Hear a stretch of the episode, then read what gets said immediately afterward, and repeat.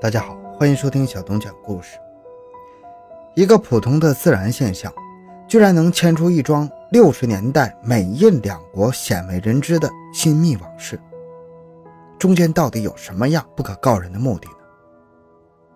二零二一年二月，印度阿肯德邦雷尼村遭到洪水的侵袭，短短的几天时间内，上百人的生命被汹涌的洪水无情地夺走。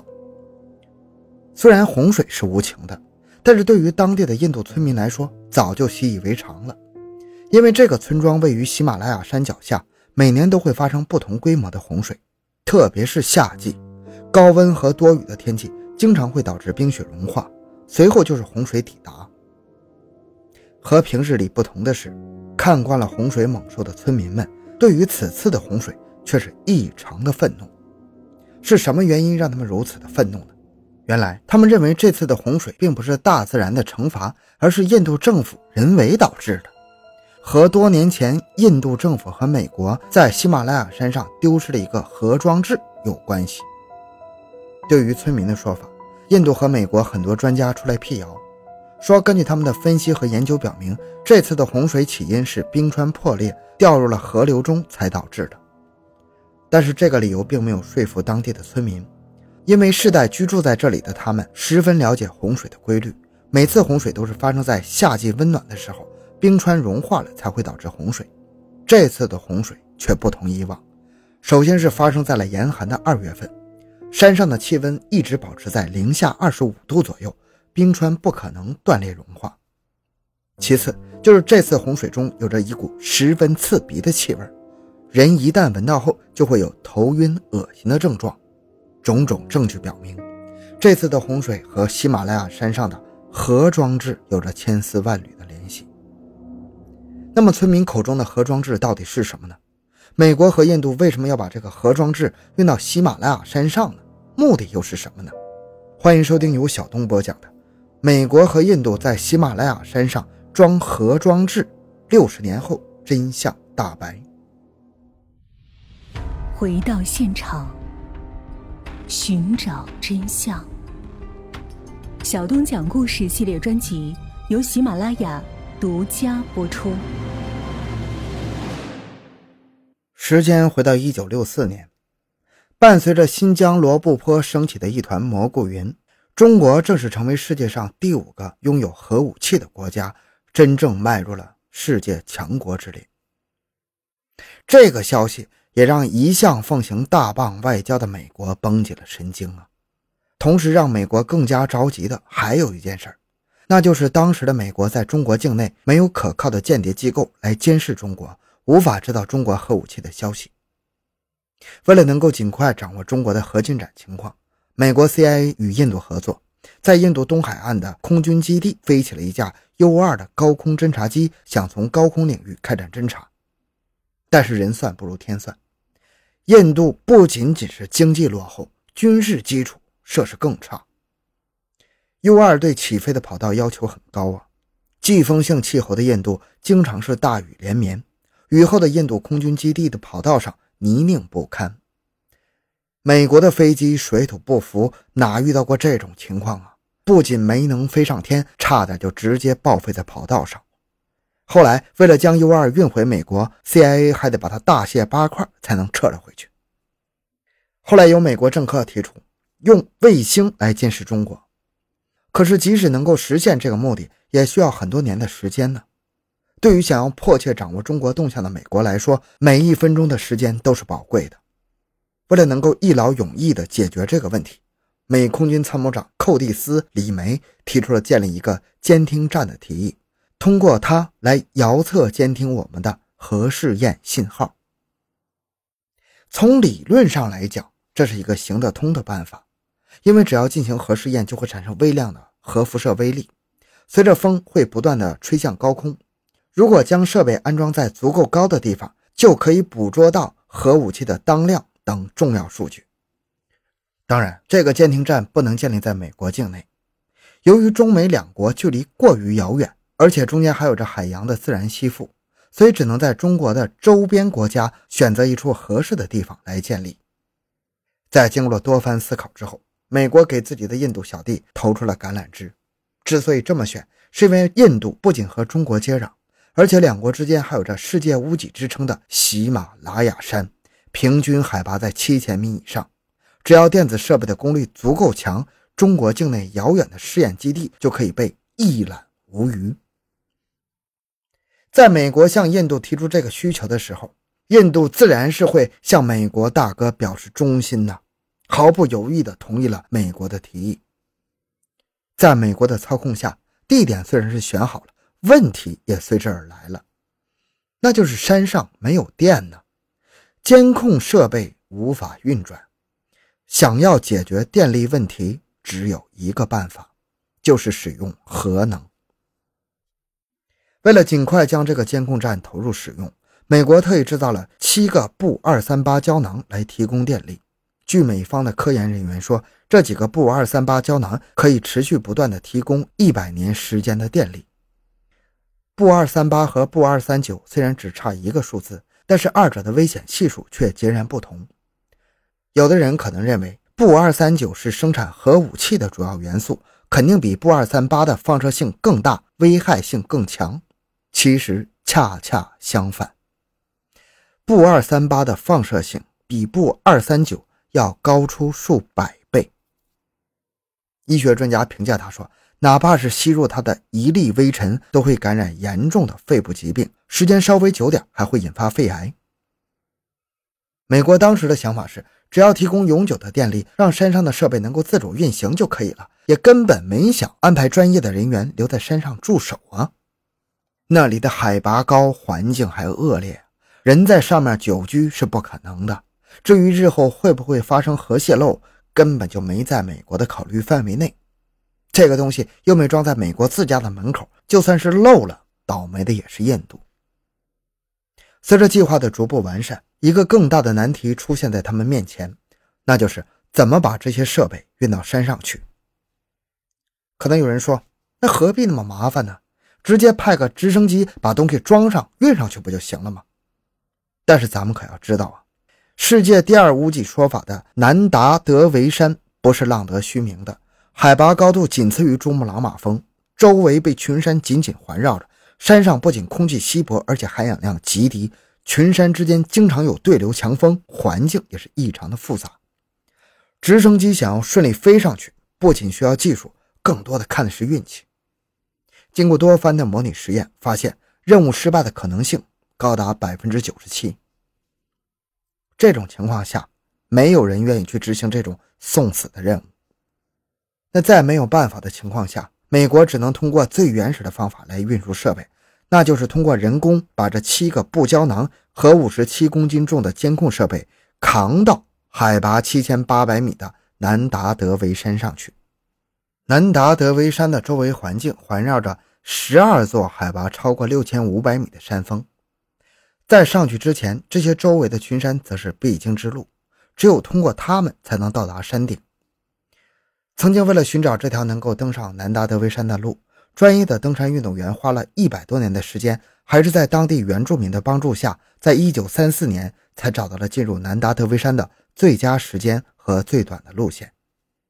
面对这样的危险的任务，不仅需要极好的身体素质，还要会操作设备。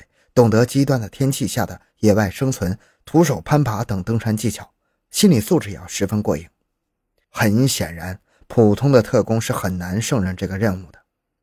能够执行这次任务的，一定都是行业里的精英才行。为了能够顺利完成任务，美国 CIA 开始偷偷的招兵买马，暗中招聘了一支专业的登山队伍。为了能够让这些人掌握核间谍方面的专业知识。CIA 在美国的北卡罗来纳州哈维角基地为他们专门准备了一次岗前的速成培训班。在经历了培训筛选之后，一共有十八个人通过了考验，成为了这次任务的执行者。这其中包括了十四位来自美国本土的军方人员，还有四位是来自印度的成员。这些人不仅精通登山技巧，而且通过培训之后还掌握了监听技巧和核能处理方面的技术。正所谓万事俱备，只欠东风。在一切准备就绪之后，这支队伍带着设备早早来到了喜马拉雅山脚下，等待着进山时机的到来。由于队伍中有很多的白种人，这么多人带着一堆稀奇古怪的设备跑到当地，一定会引起很多人的注意。为了能够圆满的完成任务，美国方面想出了很多奇葩的应对方法。首先，印制了带有美国和印度标志的旗帜，上面写着“高海拔人体研究组织”，希望能够迷惑当地人的视线，掩盖真实的行动目的。其次，就是在当地买了很多的晒黑乳。每天的工作就是在脸上涂满这些东西，经过长时间的日晒，让肤色变得和当地人一样又黑又亮。有着这两手准备，美国人对自己的行动信心满满。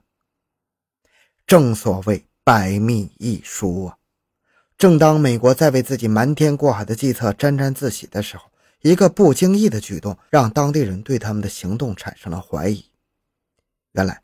最初来到山下的时候，由于设备多还重，为了保持良好的体力和状态，登山队雇佣了当地的搬运工，将这些沉重的设备搬到了山脚下。在搬运的过程中，负责抬着布胶囊的工人产生了疑问，因为他抬的这个箱子不仅重，而且十分诡异的是，隔着厚厚的金属箱子都能感到有些烫手的温度。于是他向领队的人提出了自己的问题，为了能够蒙混过关。领队说：“箱子里面装的都是他们一路走来搜集的各种奇珍异宝，还有很多能够自己发热的宝石。”这个蹩脚的借口并没有打消搬运工人的疑惑，反倒是更加怀疑他们这一行人来到这里的目的。据后来登山队中印度成员柯利在接受记者采访时曾说过：“那个装着布胶囊的箱子实在是太热了，把它放到地上之后，周围的冰雪全都被它融化了。”并且随着冰雪的融化，开始逐渐的下沉。如果没有人管它，它就会一直下沉，直到接触到岩层才会停下来。从这里就能看出这个箱子散发出的热量有多恐怖啊！也就难怪搬运工人对他持怀疑态度了。在一个晴朗的天气下，登山队终于接到了指令，正式开始了行动。攀登的过程比他们想象的要艰难呢。虽然他们都是顶级的登山行家，但是山上不仅环境恶劣，而且极度缺氧，沉重的设备也在不断的消耗着他们的体力，经常是走不到五公里就需要停下来休息一会儿。就这样走走停停，花了接近一个月的时间，终于看见了不远处的山顶。正当他们要高声欢呼的时候，命运和他们开了一个玩笑，也许是老天想要惩罚这些人。刚才还是晴空万里的天气，突然之间狂风大作，卷起漫天的风雪向登山队迎面而来。在领队的一再坚持下，大家想一鼓作气爬上去，但是这种环境连前面的路都看不清，强行前进你要面临着极大的风险，甚至可能还会付出生命的代价。近在眼前的终点能看到，就是摸不着啊！万般无奈之下，队伍只能选择撤退。正所谓上山容易下山难呐，在极端恶劣的天气下，下山更是难上加难。在原路返回的途中，由于山路陡峭，负责抬着设备的人脚下一滑，一根六英尺长的天线、两台无线电通信装置，还有装着布胶囊的电源组，瞬间就从山上滚落下去，直到跌落在一个山坡的隐蔽缝隙中，才停住。当时的情况下，无法把设备取回来。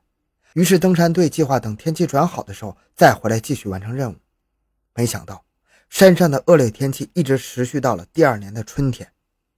当登山队再次登上原来的位置时，却发现掉落在山坡缝隙中的装置和核电池全都消失不见了，就连那个缝隙的位置也被厚厚的冰层覆盖住了，根本看不见里面的情况。为了能够找回这些设备，在接下来的半个多世纪中，美国和印度组织了至少八次的秘密行动，雇佣了专业的登山队员，提供了直升机、探险装备等后勤保障，为此付出了数千万美元的代价，但是依旧没能找到。没有人知道，在经历了暴风雪之后，他们到底去了哪里。就这样，美国和印度的第一次行动以失败为结局，画上了句号。曾经一度传闻是印度的邻国巴基斯坦在知道这个事件之后。派出了特工，在冬天的时候上山偷走了它，导致美国探险队无功而返。但这是印度单方面的猜测而已，无从考证。最有可能的情况是，这些遗失的设备随着暴风雪的到来，彻底的被掩埋在了雪山之中。也许是为了挽回面子，美国《华盛顿邮报》在十三年后的一九七八年报道中称，美国 CIA 组建的登山队在一九六五年的第一次探险中将仪器丢失在了山上，然后开展了多次的搜索工作。一九六六年取得了部分成功，直到一九六七年完成了全设备安装的全部任务。这条新闻的真实性无从知晓，但是美国的确做了这种让人不齿的行为，是千真万确的。随着时间的不断推移，这个丢失的核装备到底会发生什么样的情况不可预知，会不会发生泄漏也难以预料。但是有一点却是和印度息息相关的，那就是。众所周知的恒河，多年来在印度一直被誉为母亲河，印度人民生活用水和饮用水都是来自于它。而美国核装置遗失的位置，刚好是恒河的源头。如果一旦出现了布二三八胶囊泄漏，恐怕印度居民要经历的考验就不单单是洪水那么简单了。六点五亿的印度人都要为美国不负责任的行为付出惨重的代价。不知道印度政府在当初做这个损人不利己的决定时，有没有想到过自己的人民？好了，这个故事讲完了。小东的个人微信号六五七六二六六，喜欢小东的朋友请多多打赏，感谢您的收听，咱们下期再见。